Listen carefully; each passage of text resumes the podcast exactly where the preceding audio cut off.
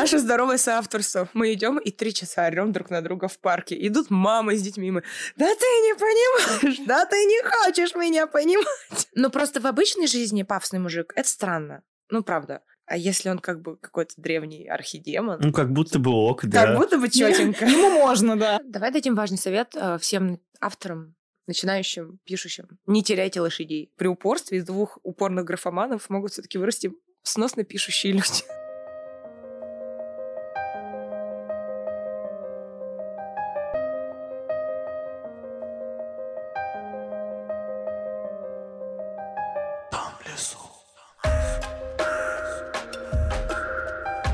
Всем привет, котики-домочадцы! С вами подкаст «Дом в лесу» и мы его ведущие Дафна. Зак.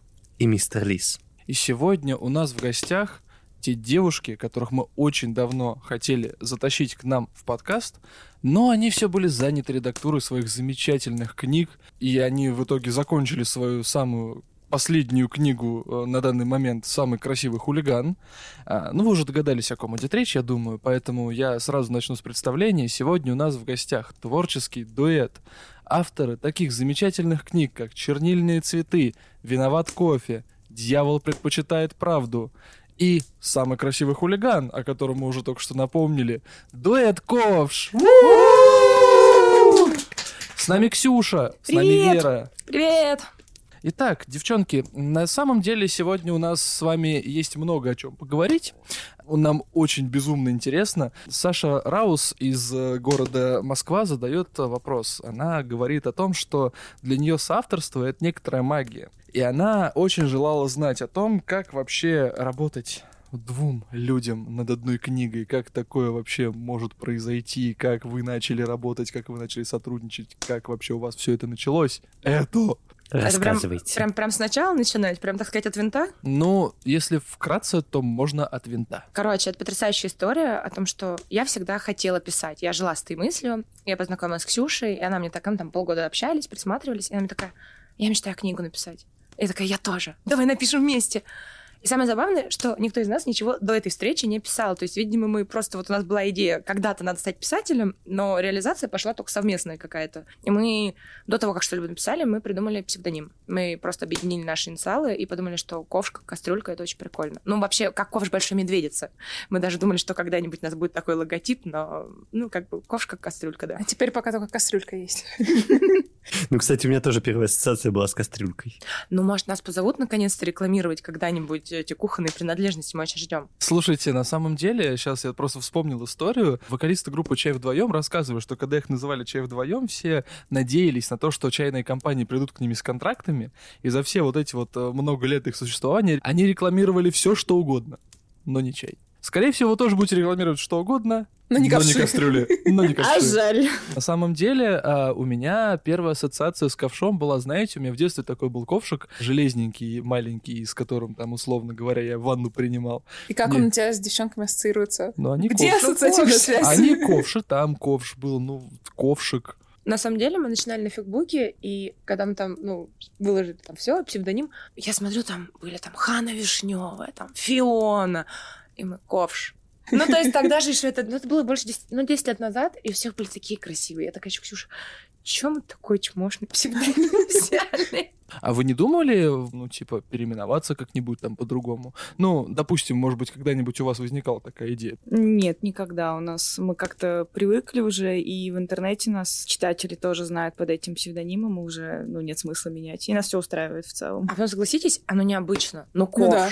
То есть Да. не Ксюша и Запоминается. Вероника, да, а ковш. Давайте так, я, в принципе, редко встречаю в наименовании авторства аббревиатуры с точками. Не, они есть, кстати, в некоторых книгах э, Армады одно время были популярны достаточно забавные псевдонимы. Дафна тяжело вздохнула при слове Очень. Но, тяжело. правда, их не очень много. Видите, запоминается же. Коротко и четко.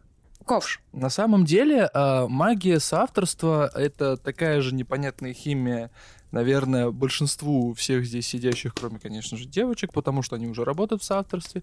И поэтому вообще каково, каково вот это, как вот эта синергия приходит к вам? Ну, вот мне как раз интересно спросить, потому что мы с Лисом в прошлых подкастах рассказывали, что мы хотим попробовать вместе написать книжку, а, порно-книжку. Вот. Ну и вообще, Но, в принципе, Дафна много участия принимает в моей несостоявшейся писательской карьере. Ничего не состоишь, Да, начавшийся на- только что. Начавшийся, хорошо, начавшийся. Вот, она мне всячески помогает, и мы, в общем-то, периодически работаем вместе, но это не совсем соавторство. Ну да, мы хотим понять вообще, а как это строится технически. Вы пишете по кускам, получается, да? Вы продумываете вместе, а потом расходитесь по разным углам, и каждая пишет свой кусочек, или как? Ну, конечно, мы не сидим вдвоем за одним ноутом. и Ксюша левой рукой, я правой, и Это погнали. половина клавиатуры твоя, это твоя. Но э- эта игра в четыре руки получается, как на фортепиано. Не-не, у нас каждый играет на своем ноутбуке. А как потом все эти вот э, арки героев, вот эти вот кусочки приходят в единое целое? Как у вас получается выдерживать стиль общий? Вот мне вот это непонятно. Мы придумываем какого-то персонажа, идею, сюжет, э, ну, обговариваем. И когда уже достаточно собрано материала для там первоначальных глав, то кто-то первый начинает писать первую главу, и дальше вот мы, ну, продолжаем. Если говорить о стиле, потому что, ну, он действительно достаточно плавный и непонятно, где писал один человек, где другой, то это, во-первых, опыт, потому что мы пишем уже больше 10 лет вместе, и уже как-то, ну, стиль все равно похожий друг на друга. Э, Во-вторых, каждую главу, если, например, ее я написала, потом Вероника редактирует, что-то добавляет, убирает.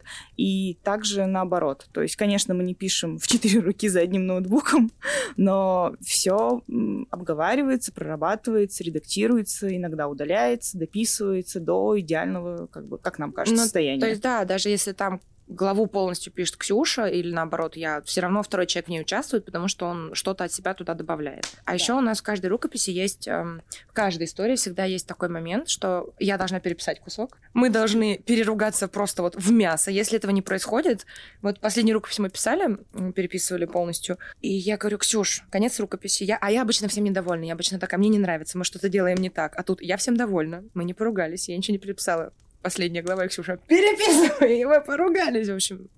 Все было как все по плану. И потом я такая, мне кажется, мне не нравится, что мы написали. Это типа какая свадьба без драки, да? Ну, типа того, да. Да, Какое у нас каждый рассказ с дракой. Ну, на самом деле, синяков на вас не видно, возможно, вы тщательно это скрываете, но как бы все выглядит более чем хорошо на самом деле. Вот как это, чисто э, меркантильный вопросик тут у меня возник, не, не случайно в сценарии, да? А как, как вообще вы роялти делите? А ваше предположение, как могут делить роялти между двумя авторами?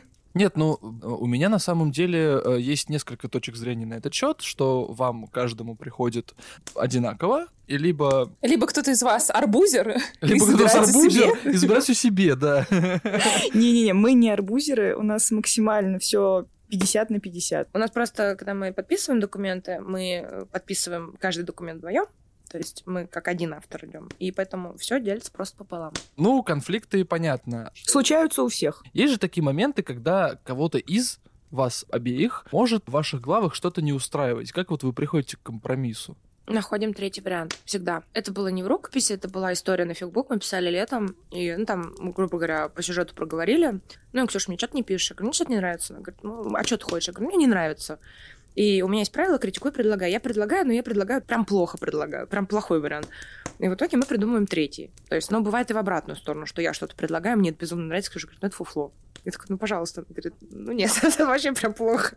И всегда приходит третий вариант. Вы два человека с двумя все равно разными точками зрения, и вы находите новый взгляд на какую-то ситуацию и находите что-то лучше. Всегда вы приходите к чему-то, что лучше, чем было то, что вы придумали по отдельности. Ну, в целом, как будто бы звучит разумно, и хотелось бы многим а, людям в соавторстве пожелать вот такого вот компромиссного метода решения проблемы, типа находить Вообще, это третье. хорошая вещь, в принципе, во взаимодействии двух людей в любых сферах, будь то работа, отношения Это, или что угодно, побери, да. здоровые отношения. Да.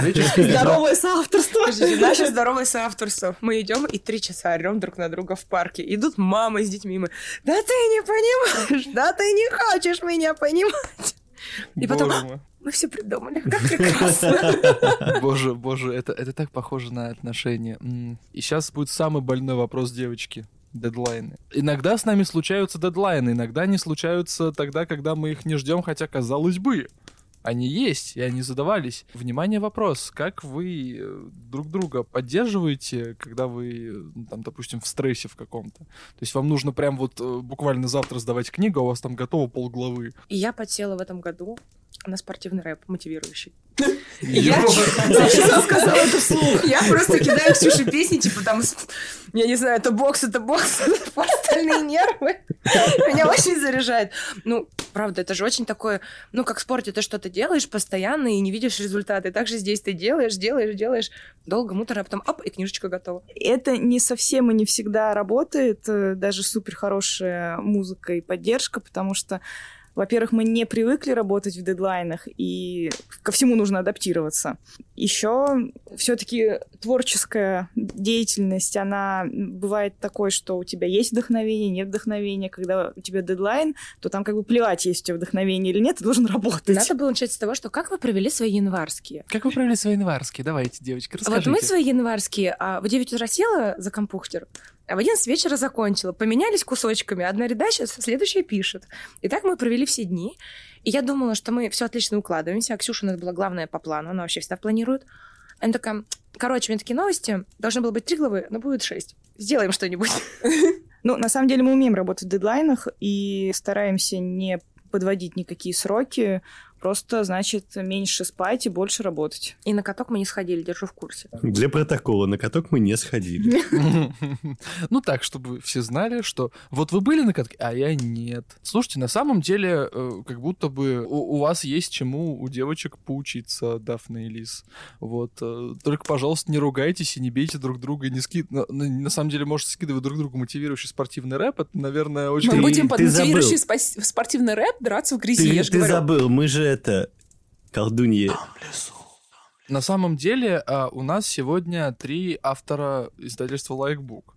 Две творческие единицы, но три автора издательства LikeBook. У нас сегодня есть писатель в жанре фэнтези. А, Дафна у нас немножечко фантаст, и фэнтези пишет. И девочки работают в жанре современного любовного романа. И, и фэнтези, и тоже. И, и фэнтези тоже. Ну, вы сейчас пишете... Ну, книжек пока таких нет, но будет, будет. Мы сейчас отдохнем после последней рукописи, все будет. Давайте я, наверное, поставлю вопрос так. Как вы вообще, в принципе, относитесь э, к жанрам литературы? Типа, вот как вот, для, что для вас фэнтези, что для вас любовные романы в обычной жизни? Что вы читаете? Какого бойца вы выбираете в этом во всем?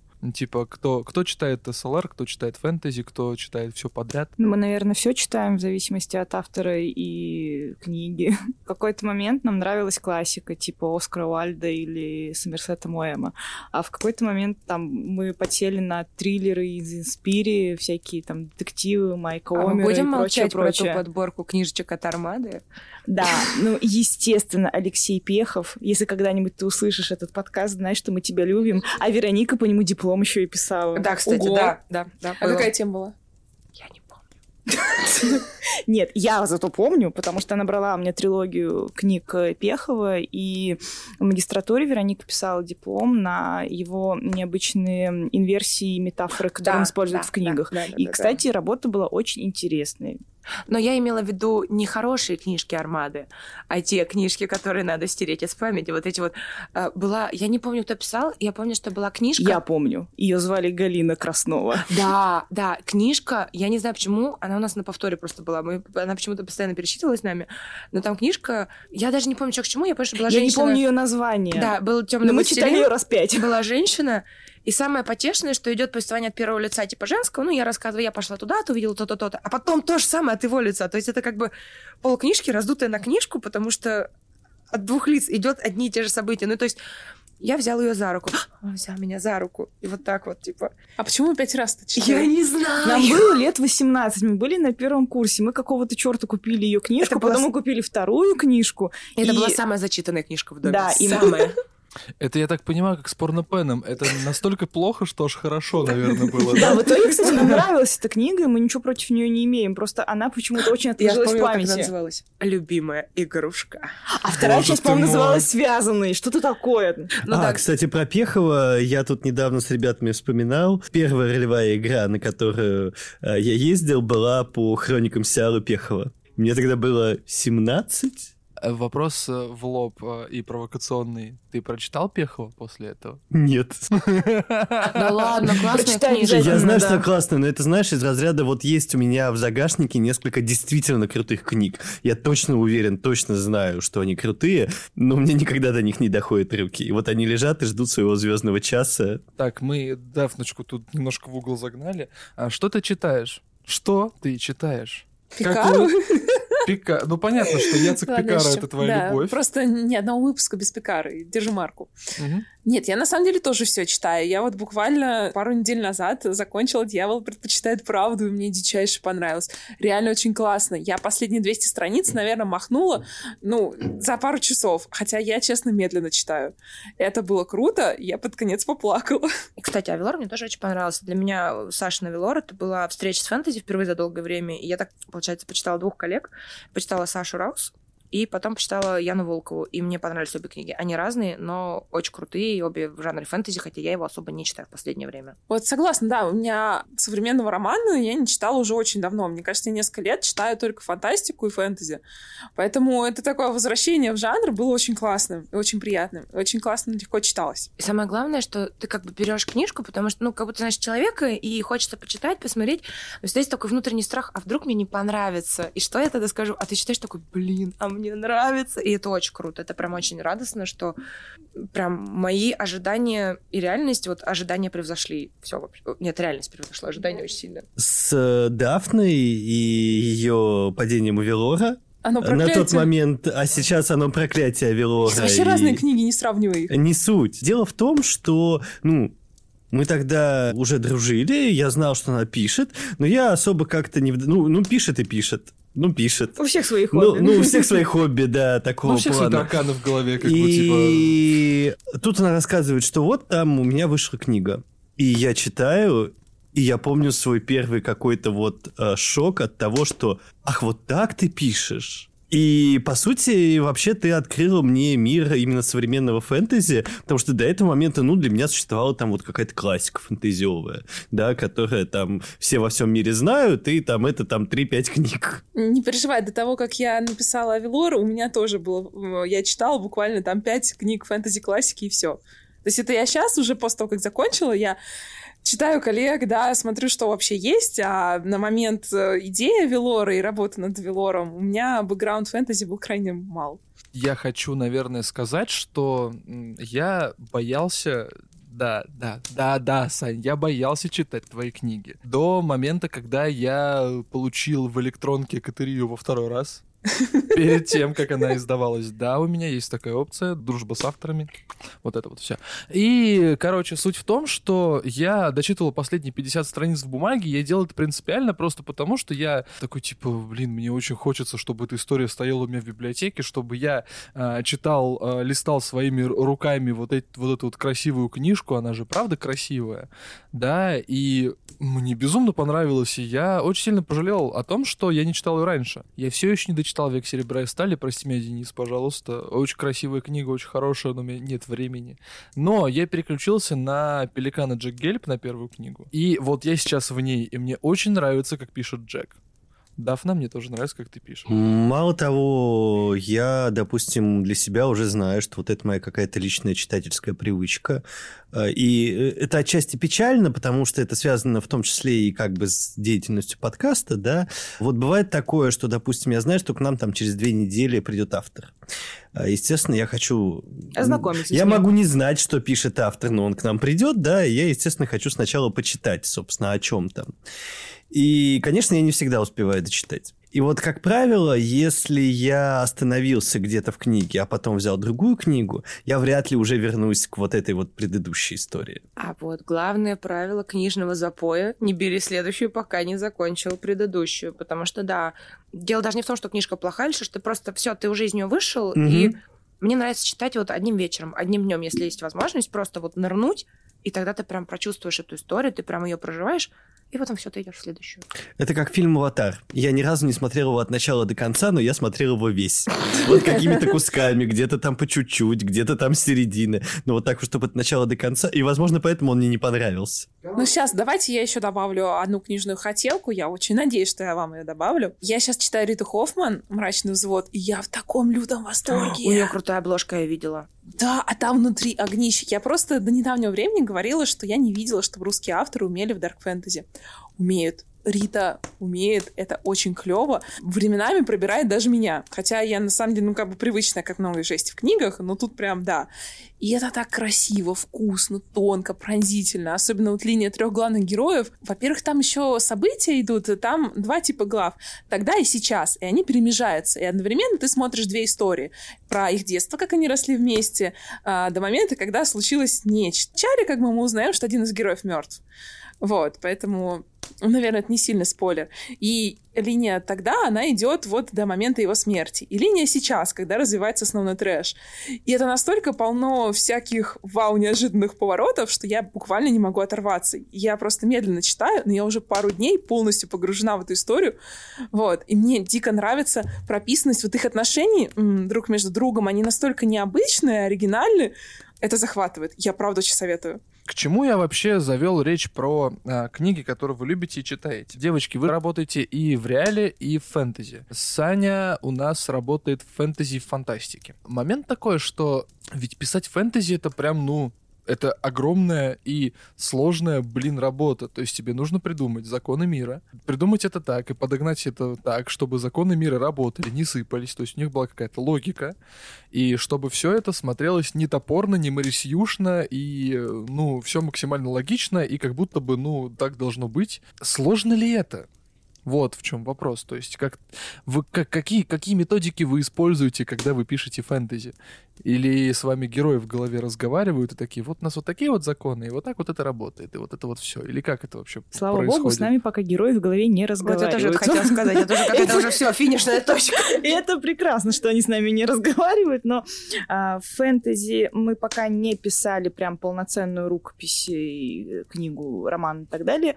А, у нас есть э, достаточно большие рассказы, оригиналы на фигбуке в- из э, жанра Подожди, подожди, фэнтези. Это, это будут люди читающие, которые могут не знать, что такое фигбук, оригиналы и фанфики. Про Давайте немножко про- терминологии, Про да. Да. фигбук и фанфики мы поговорим в, чуть ближе к концу, потому что это тоже у меня заложено в, в сценарии. Хорошо, давайте так. В интернетах есть наши рассказы в жанре фэнтези. Они не очень большие, но тем не менее они все-таки фэнтези, и там, ну, да, определенный мир фэнтези и так далее. Но там все-таки в основном про любовь у нас в первую очередь. Потому что, например, вот у Саши, у нее именно все-таки там какой-то мир, какая-то глобальная проблема, а у нас это все-таки... Это больше средневековье, в котором есть какая-то магия, какой-то фэнтези. Неправильно. У нас э, просто шикарные демоны. У нас целая демона-вселенная. Который мы писали в как бы- 2014 Но просто в обычной жизни пафосный мужик — это странно. Ну, правда. А если он как бы какой-то древний архидемон, Ну, как будто бы ок, да. как будто бы четенько. Ему можно, да. А у Саши у нее именно фэнтези-фэнтези, то есть там как бы все продумано, там действительно и мир, и какие-то проблемы, то есть что-то такое, ну, как глобальное. У нас что-то такое маленькое, типа локальная какая-то история, а у него целый мир на грани там всего. На самом деле, действительно, все же зависит от того, насколько широко пространство, в котором происходит действие. Если ты выцепляешь какой-то маленький кусочек, да, маленькое место и а, маленький участок истории вот этого большого мира, тебе, в общем-то, мне кажется, не обязательно продумывать вот весь вот этот вот сложный лор, да, особенно если ты его используешь, ну, например, просто для антуража, да, для какой-то окраски. Ну хорошо, допустим, есть Яна Ткачева, у которой, э, ну, сложный лор, как по мне. Давай Ну, так, есть- сложный лор у Толкина. Поддерживаю. Да. Вот там умрешь. Даже у Толкина есть ошибки. Это другой вопрос. Не без это, этого. это вопрос, требующий глубокого синтаксического анализа книг Толкина. А я не то чтобы этим хочу заниматься. Мне ближе русские писатели-фантасты, которых я так или иначе читаю. Так вот, Ян Ткачева. У нее э, книги достаточно сложно структурные, сложно придуманные. Они завязаны на достаточно на распространенном, но усложненном в плане какой-то мифологии лоре. И у нее вся книга построена на хронологии, и э, момент в том, что у нее вот эти вот рассказы, которые внутри, внутри книги, они стекаются концу в одну большую э, э, реку из ручейков, которые, к которым подводил автор. То есть вначале ты читаешь как будто бы сборник рассказов от э, разных героев, которые типа, ну, сборник рассказов, прикольно, а потом в конце это все сводится в одну единую канву, и как все ружья, блин, выстреливают, и становится хорошо. И вот в этом плане я на молодец, я не, я на просто, я любовь, и вот это все. Ну, тут, мне казалось, ты говорил немного о другом, да, потому что для меня Ты мне продумать просто мир... сказал, ты мне просто сказал про сложный мир, и я привел пример сложного мира Нет, в моей парадигме. Понимаешь, допустим, когда, когда мы говорим о сложном фэнтези-мире, это значит, ну, в моем понимании, что, опять же, если ты пишешь историю нескольких государств, то, соответственно, ты пишешь политику, экономику, да, религию, у них же есть божества, они наверняка разные, мало того, эти божества еще как-то друг с другом должны контактировать, да, идеологию, вот я вот про вот эти вот вещи. А, насколько сложно, блин, писать фэнтези? Я хочу добиться от тебя ответа на этот вопрос. Все голову себе нахрен сломаешь. Но чтобы оно все было вот прямо полноценно, все работало достоверно и так далее, надо нормально так мозги через кучу перегнуть. Давай дадим важный совет э, всем авторам, начинающим, пишущим. Не теряйте лошадей. Считайте лошадей. Просто чекайте, где ваши лошади. У меня не потеряна ни одна лошадь. Ну, в смысле, она потеряна не случайно. Просто изначально они дохли по разным причинам. Вот. Но моя редактор была сторонница Гринписа, она их спасала. Поэтому теперь они теряются, кто-то превращается в зомби и бродит в проклятом лесе пожизненно. Где-то в мире Саниного Авелора есть проклятый лес с лошадями-зомбаками. Да. А, Да, зомби, тоже- а зомби-человек может оседлать зомби-лошадь? Зомби-всадник. Это тема для фанфиков, ребят. Вы знаете, куда идти, мы вам все расскажем. Следующий вопрос, на самом деле, вытекает из предыдущего. Вопрос, наверное, ко всем здесь присутствующим, которые так или иначе пишут. А вот кого написать проще? Обезумевшего мага-некроманта, который в фэнтези там воскрешает твоего брата, и ты идешь мстить за смерть своего брата, да? Или красивого хулигана на районе? Сейчас, прости, у нас сегодня подкаст, это, конечно же, под запись. У нас сегодня подкаст выглядит а, как вот это есть два стула с пиками точеными. Ну и дальше как бы С все знают. потерянными да. лошадками. И с потерянными зомби-лошадками. Ну, ладно, давайте все-таки вернемся к вопросу, который я задал в итоге. Так кого проще написать? Того, Какого-то кого фэн- любишь. То есть, кому у тебя больше лежит душа, того ты и пишешь. Ну, я считаю, да, совершенно неважно, кого писать. Если ты любишь своего героя, он у тебя живой в голове. Да, мне тоже все равно, что некромант, что Васян с района. Ну, я считаю, что сделать Васяна с района привлекательным, но не сделав это абсурдным, сложнее, чем сделать там драма- Согласна, кстати, да. драматичного темного властелина темной вселенной. Ну, то есть, это само... Ну, есть же такой немножечко пафос, который нам нравится. Не тот, который раздражает, а который нравится. И в реальность его очень сложно поместить. Ну да. А в фэнтези это смотрится красиво. Именно поэтому я, как начинающий писатель, э, сразу сижу на двух стульях. Я пишу магический реализм и городской фэнтези. А, то есть у меня есть а, бабуля Фрида, в провинциальном городке, которая такой местный аид. Есть ее дочура-проститутка, которая не обладает никакими магическими способностями и живет свою прекрасную, реалистичную и самую обычную тленную жизнь. Вот. И ее внучок, э, пубертатный э, новоиспеченный маг, да, который как-то с этим должен ужиться, при этом оставаясь в нашей реальности. Бабуля и- колдунья, дочь проститутка и подросток с магическими способностями. Как Да. будто бы звучит как стандартная русская семья, нет? Я считаю, э, как э, читатель, что как и обезумевший маг-некромант и прикольный чувак с района, с которым можно потусить, они ситуативно могут быть к месту. Ну, то есть Блин, я, прости, я только сейчас понял, что я пишу обезумевшего мага-некроманта с района.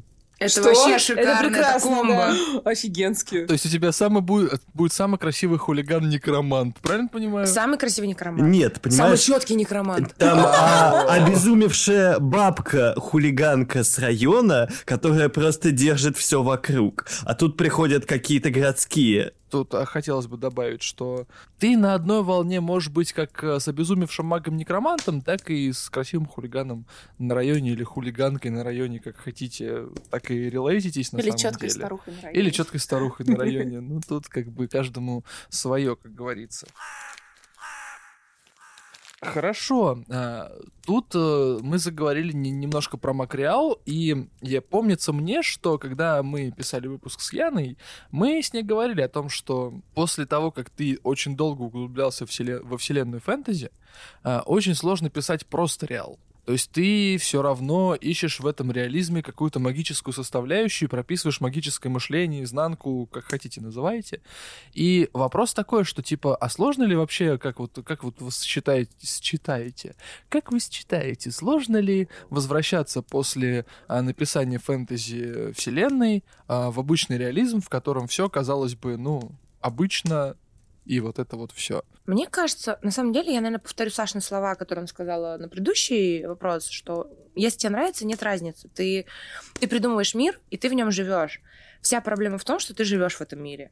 И самое хорошее, что ты живешь в этом мире.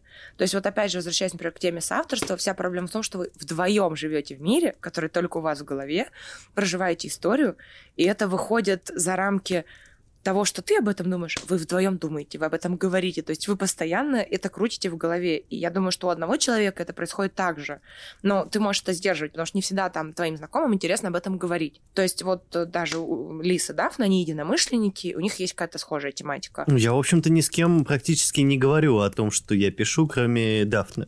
А теперь представь, что вы пишете вместе, и вы в любой момент ты можешь позвонить такой, алло, короче, и вы начинаете это проговаривать, и вы же реально живете, так, знаете, как Хана Монтана, достались мне две жизни, я выберу ту, которая мне больше нравится.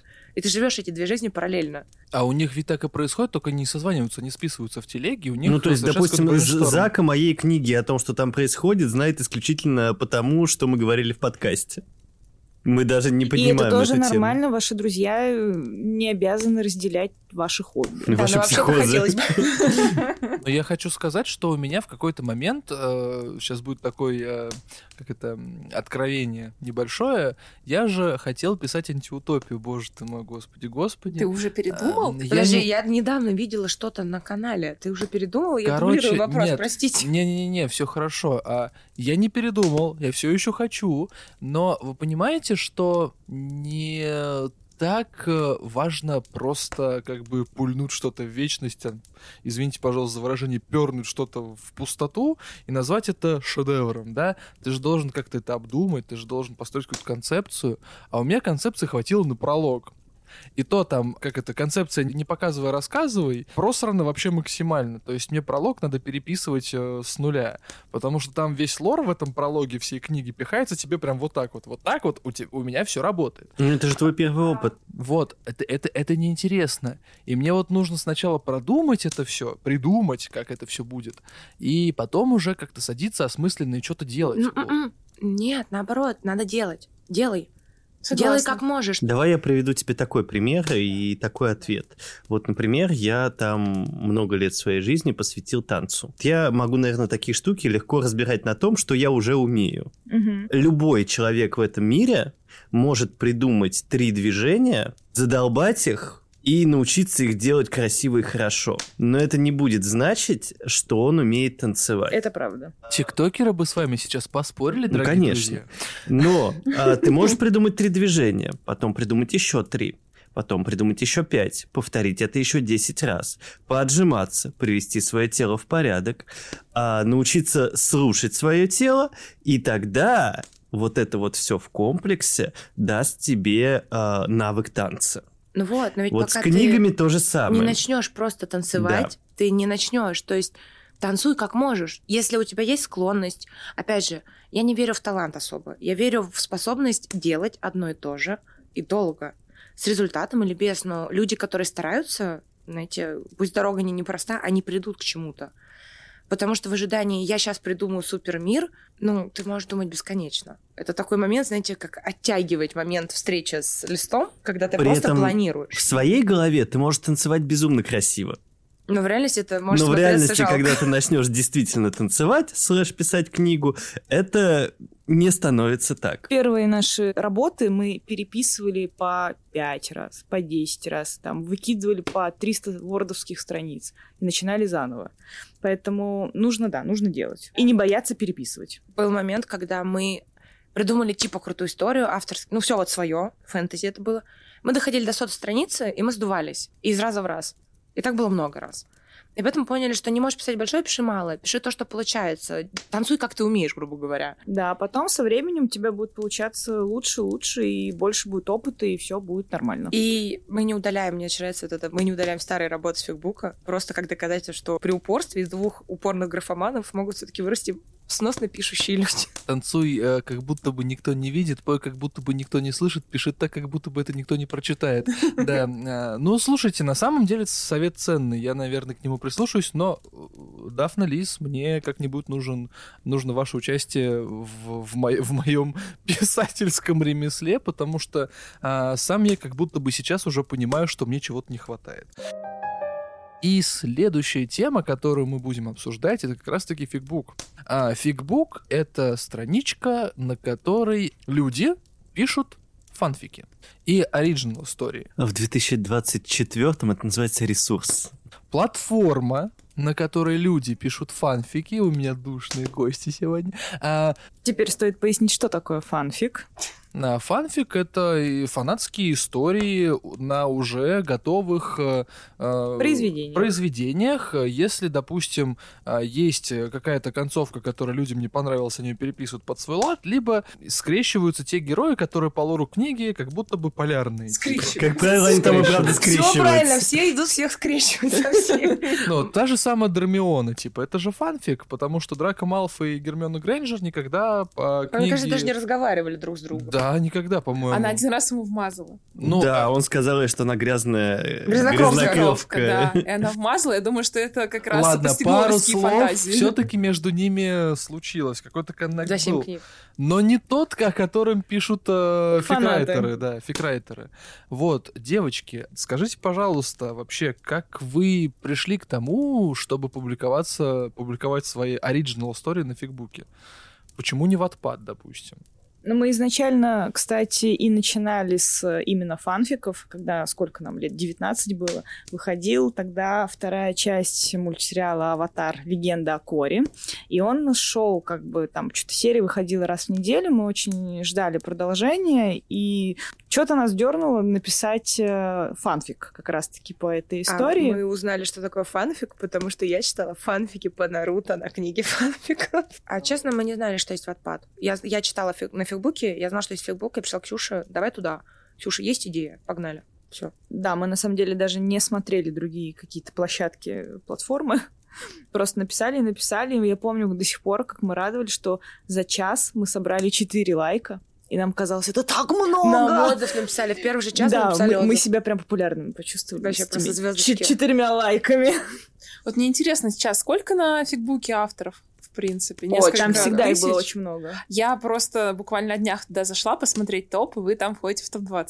Да, сейчас очередная волна популярности фанфиков. Мы в целом не особо сейчас уже стремимся их писать.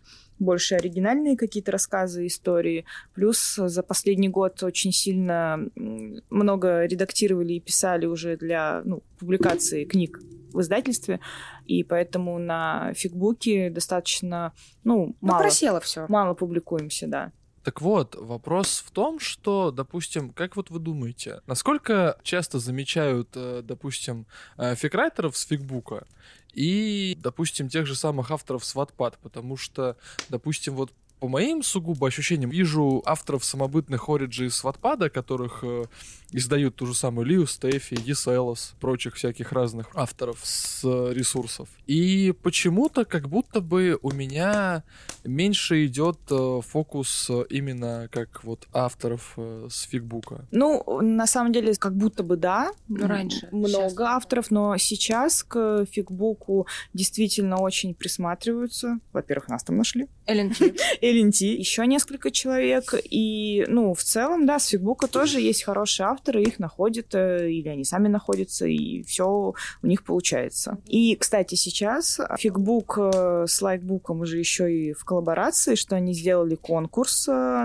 перед, перед Новым годом, что, да, они действительно, они дали такую возможность, что запустили конкурс про соулмейтов, это такой жанр рассказов, и там несколько человек лучших, они вот обещали отобрать, чтобы за там счет Сделать издательства сделать им сборник Можно рассказов. прекрасную историю про то, как Ксюш, Ксюш, у лайкбука с фигбуком будет конкурс, давай попробуем. Нам некогда, у нас рукопись. Ксюша за сутки до дедлайна. Я придумала историю, сейчас напишем. Я говорю, ты серьезно?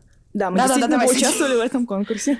А потом, главное, в день, когда мы сдаем эту работу с трясущимися руками, потому что, да, рассказ небольшой, надо все продумать, все схватить, отредактировать. У нас еще есть замечательная бета с фигбука, это просто потрясающий человек, который просто так нам все это редактирует, проверяет, вычитывает. Она ночью все это вычитывает, мы все это закидываем, нам говорят, Она нас очень любит, а мы ее. да, дедлайн продлили до конца года. Ну, то есть еще на месяц мы такие, Можно было не спешить. Слушайте, а я вот сейчас вот слушаю, слушаю, а мо- может быть мне попробовать какой-нибудь ватпад или э, Фигбук. фигбук? Фигбук. Иди на фигбук. Ватпад, мне кажется, он, он просто раньше был более востребован с точки зрения, ну, когда вот искали рукописи авторов, потому что там как будто было больше оригинальных историй. А сейчас, мне кажется, фигбук э, просто на фигбуке раньше это очень неприятно, когда ты пишешь оригинальную работу, тебе пишешь классный фанфик. И у нас до скрипа зубов просто не фанфик, оригинал, пожалуйста. Просто потому что я, допустим, понимаю, что, ну, наверное, да, я вот из того типа, может быть, тщеславных людей, которому, ну, очень э, нужен вот этот фидбэк обратный от читателя. Это А, здорово, Очень да, нужно взаимодействие. Допустим, даже вот кожевенная мастерская, я понимаю, что если бы у меня не было фидбэка от людей, которые там у меня покупают вещи, а я просто бы куда-нибудь отправлял, мне приносил это деньги, я бы вряд ли этим занимался, просто потому что, ну, как будто бы для меня все это обесценивается. И, может быть, действительно попробовать вот э, такого топлива подкинуть себе. Но я своего нулевого, точнее, пролог нулевого, нулевой это рабочее название моей книги, которая когда-нибудь напишется, ну, выкинул в отпад. И... И не как, зн- кстати, пошло? Не смотрел. Я просто выкинул и типа, ну, лежит и лежит. Наверное, стоит посмотреть. Но мне кажется, что там просмотров около нуля, и плюс ко всему я это нигде не анонсировал, что я где-то это выкинул. Мне Вот это просто всё. кажется, что на Ватпаде сложнее продвинуться, потому что там в основном все авторы начинают продвигаться через взаимочтение. То есть вы собираетесь в группу, да, читаете друг другу, ставите друг другу комменты, оценки и так далее, и тогда уже работа куда-то выходит. А на фигбуке, если я правильно понимаю специфику, да, там гораздо больше читателей, чем авторов, поэтому и проще как-то к ним пробиться, к реальным читателям. А, тут смотри, важный момент. Если ты хочешь зайти с оригиналом, ты должен понимать, что тебя люди не знают, они знают твою историю, и напиши ты сто раз там классное описание, название, люди не поймут. Мы начинали с фанфиков, и мы очень этому были рады, потому что люди идут поискать историю там про условную там условную героиню героя. Они видят тебя такие, «М, а ты ничего так, ты мне нравишься. И они переходят в свой профиль и видят, ну, у тебя какие-то оригиналы, как будто сомнительные, лайков мало, ну, я посмотрю на тебя. То есть мы изначально набрали подписчиков именно на фанфиках. То есть люди подписались, потом у нас вышло что-то уже свое, они такие, ну, как будто неплохо, мы остаемся. Не все остались, но ты набираешь стартовую аудиторию. Ну, как бы приманиваешь людей на то, что интересно им, и переводишь на то, что интересно тебе. То есть в любом случае на книге фанфиков лучше начинать с фанфиков. А сколько примерно их нужно, чтобы люди стали замечать, что у тебя есть оригинал? Знаешь, а тут зависит от фанфика. Ты можешь написать какую-то бомбу и залететь в топ. Это тоже такая история. Ты можешь просто вот попасть и, и все. А можешь писать, и там... Может, фэндом не очень популярный, может, работ не... Описание тоже. То есть написать аннотацию для книги и описание на работу на фигбук. Супер полярные вещи. Это очень сложно было после вот этого фигбуковского завлекательного мышления перейти на аннотации книги, и там должно быть по-другому. Слушайте, на самом деле я хотел вот как раз задать вопрос, кто лучше заходит на фигбуке, самобытный фанфик, который, допустим, родился из какого-то произведения, который, допустим, хотелось бы переработать, но автор сделал как сделал, или все-таки Оридж? Но ты никогда это не предугадаешь на самом деле, Но потому что, фанфики. во-первых, есть мода, тренды, прочее. И вот когда, например, ну, мы начинали, мы писали фанфики, и как будто бы даже собирали подписчиков, и даже они были где-то популярные, но потом просто случайно вот мы написали рассказ по там какой-то заявке, и вот именно он стрельнул. Но пошла мода тогда в целом на Оридж. То есть мы пришли на моду на фанфике, прошло года полтора, пошла Но мода это на всегда Оридже. непредсказуемо в любом случае. Сейчас, последние годы, мода на фанфики были клуб романтики, BTS, По клубу романтики и BTS, по-моему, сейчас фанатеют все. Дармиона. Это просто, это вот аж до дергающегося глаза. Ну, Кстати, сейчас н- какая-то новая волна на Дурмиона. Да, да, Да, новая да, да. волна. Ну, Мне кажется, по логике маркетинга все-таки фанфик э, более продаваемая вещь, просто потому, что когда ты пишешь фанфик по какому-то э, известному произведению, Уже есть заинтересованные уже люди. есть куча фанатов этого произведения, которые готовы потреблять много разного контента просто потому, что именно об этом. Хорошо, тогда у меня вопрос из аудитории такой. А, Мы же, когда помнишь, обсуждали с э, Юрой Некрасовым а, штуки на расширении вселенной, допустим, метро 2033, когда пишут там люди продолжение истории. Это же по факту это тоже фанфик. Ну, я до сих пор считаю, что Но это как фанфик. будто бы это, типа, но как будто бы все люди говорят, что нет, это не фанфик, это другое, это штуки на расширении вселенной. Как будто бы оно, типа, у них перестает быть фанфиком от того, что оно напечатано в бумаге. Ну, типа того, да, и как будто бы это немножко стирается, вот вот грань, типа, фанфик, не фанфик. Если я ничего не путаю, Блин, я вот, к сожалению, немножко подзабыл эту историю. По сути, даже в начале 20 века, в 19 веке а, такая вещь, как фанфик, она как бы существовала, да, потому что люди писали всегда и всегда хотели вот каких-то расширений их любимых историй. Насколько я понял, что и ориджи, и фанфики заходят по-разному. То есть есть хороший фанфик, который может зайти на большую аудиторию, есть хороший оридж, который может также зайти ауди- на большую аудиторию. Но вы также говорили, что, а, допустим, аудитория, взросленная на фанфиках, она может остаться и читать дальше ориджи, а может не остаться, потому что фанфики больше не выходят, а выходят только оригиналы. Вследствие этого возникает вопрос, а вот как зацепить читателя самобытной оригинальной историей, если ты писал очень долгое время фанфики по каким-то произведениям, которые уже изданы, а потом такой, «М, а я, наверное, что-то сам могу. Слушай, ну мне кажется, что когда ты пишешь, у тебя определенный стиль. И люди, они, ну, в целом читают тебя, им нравится, какие эмоции ты им оставляешь, какие там рассказы ты пишешь. И те, кто остаются, им в целом хочется читать, что еще ты придумаешь. Вот конкретно там ты. И, ну и что, некоторые ушли, потому что это дело вкуса, кто там что хочет читать. А кто-то остался, да, так всегда бывает. Тут же просто история про то, что любой сюжет, да, их не так много, уже был. И ты просто берешь и рассказываешь его по-своему. И тут происходит какая-то магия. То есть есть люди, которые сделают так, что понравится, чем-то зацепит, что-то у тебя дрогнет внутри. То есть, и неважно, на самом деле, это фанфик или это оригинальная история, она просто откликается внутри тебя, и ты идешь за автором дальше.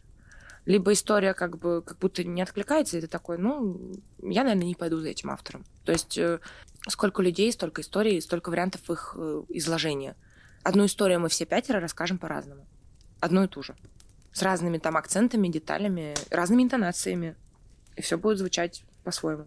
Ну вот давай я на другом примере приведу. Вот, к примеру, ты очень любишь Ульяну Черкасову. Обожаю. И вот, э, допустим, гипотетическая Ульяна Черкасова завтра делает а- анонс, типа «Hello, ребята, вот, э, я тут пишу новый любовный порно-роман, ритейлинг русалочки».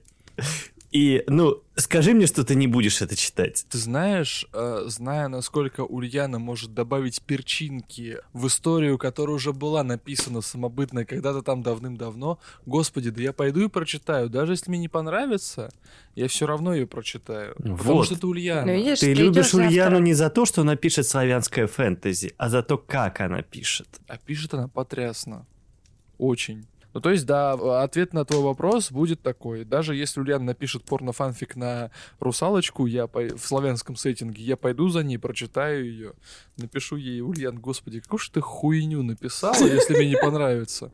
Да, Пани рыбохвостая. да, пани Рыба- Ульяна, если ты слушаешь этот подкаст, а ты наверняка слушаешь этот подкаст, а я, и, и мы точнее, вот сейчас все в пятером тебе даем идею на пани Рыбохвосту.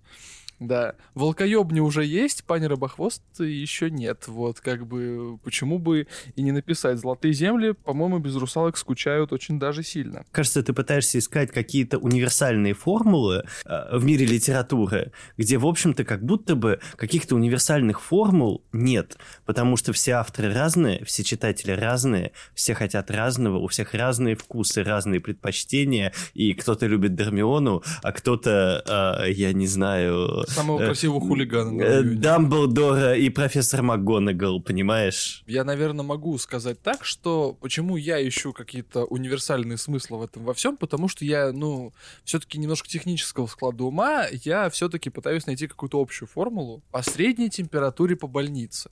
Ну, ты тогда и напишешь книгу по средней температуре по больнице, которая пролетит со свистом в тонне таких же книг. Как же четвертое Ну, крыло? Вот Подождите. я только что хотел сказать, Сань, четвертое крыло написано ровно так, у нее средняя температура по всему Янка Далту, а от нее никто ничего не ждет, это просто книга, с которой ты отдыхаешь, там есть кринж, но в целом она написана неплохо. Ее показали. Это история про как раз-таки почему не оригиналы, а фанфики. Ты себя показываешь. Ты идешь не на огромную аудиторию читателей оригиналов.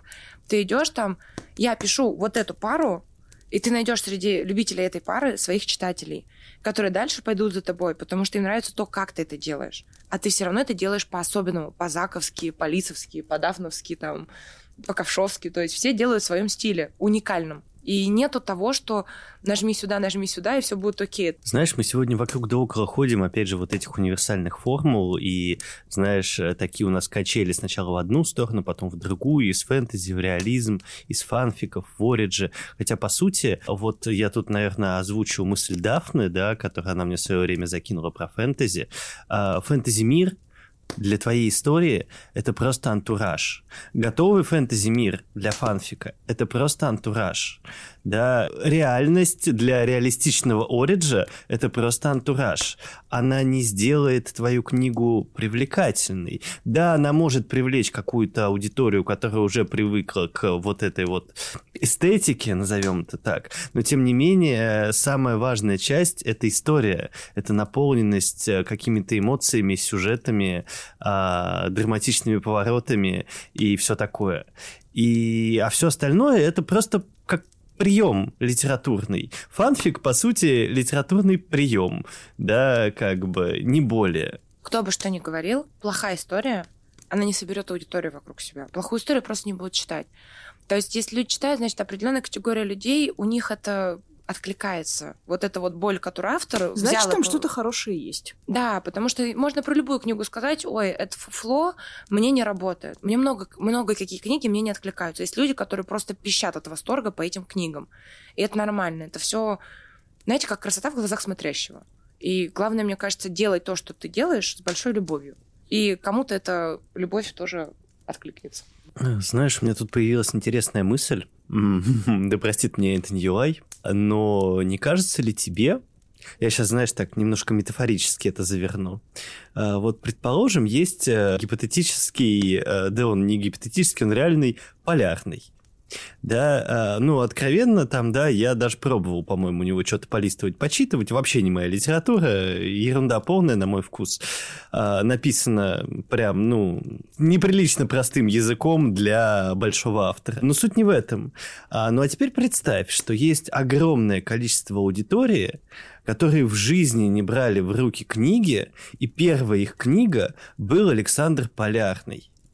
И вот в этой концепции он, знаешь, такой как бульончик для голодающего. Ты не запихнешь Достоевского в человека, который в жизни не открывал книги. Но ты запихнешь Полярного в человека, который в жизни не, от- не открывал книги. И Полярный, как бы его там не хейтили, не смеялись над ним и так далее, в книжном, я имею в виду, сообществе, он может стать точкой входа в литературу для человека, который вообще не читает.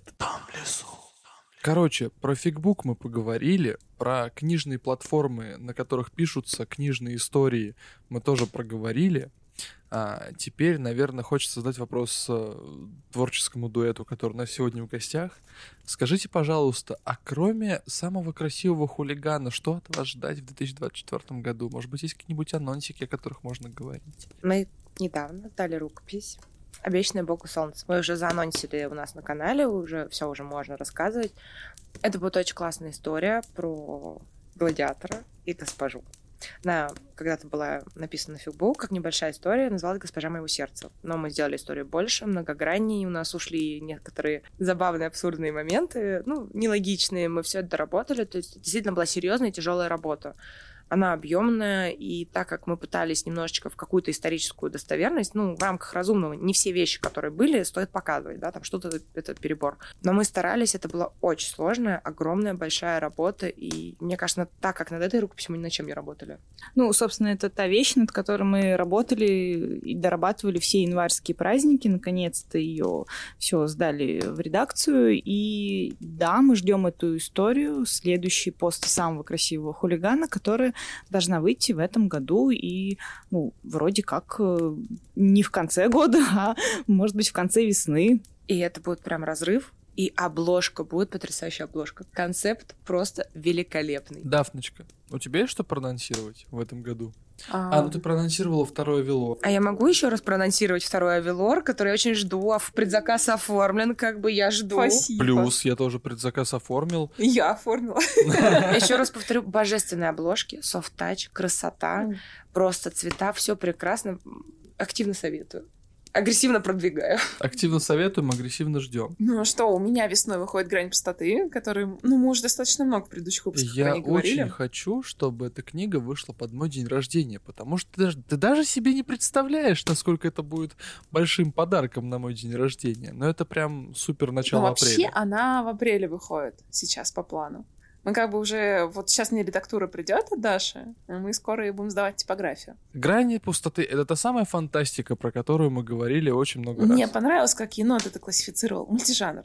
Давай остановимся на этом. Ну, а я, честно, постараюсь, наверное, у меня есть такой в голове порог, я постараюсь до конца 2024 года все-таки дописать э, свою историю сказки для знавших смерть. И, возможно, следующий сезон нашего подкаста будет таким еще и а, подкастом-дневником начинающего писателя, который в жизни ничего не писал и попробует дойти со своей историей таки до издательства. А вот к чему сейчас подводит Лис. А, Лис подводит к замечательной мысли о том, что подкаст э, с творческим дуэтом Ковш — это крайний выпуск э, третьего сезона подкаста «Дом в лесу».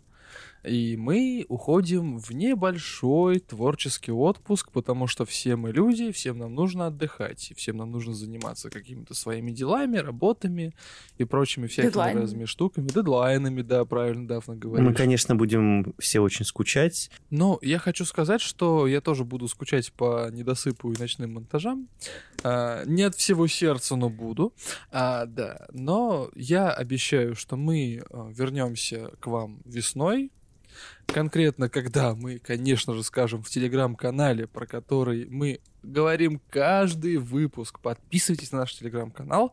Ссылочки будут в описании подкаста. А ссылочки на канал э, творческого дуэта Ковш тоже будет в описании подкаста. Наш подкаст можно слушать на любых стриминговых платформах ваших любимых, на которых мы только есть. Поэтому следуйте.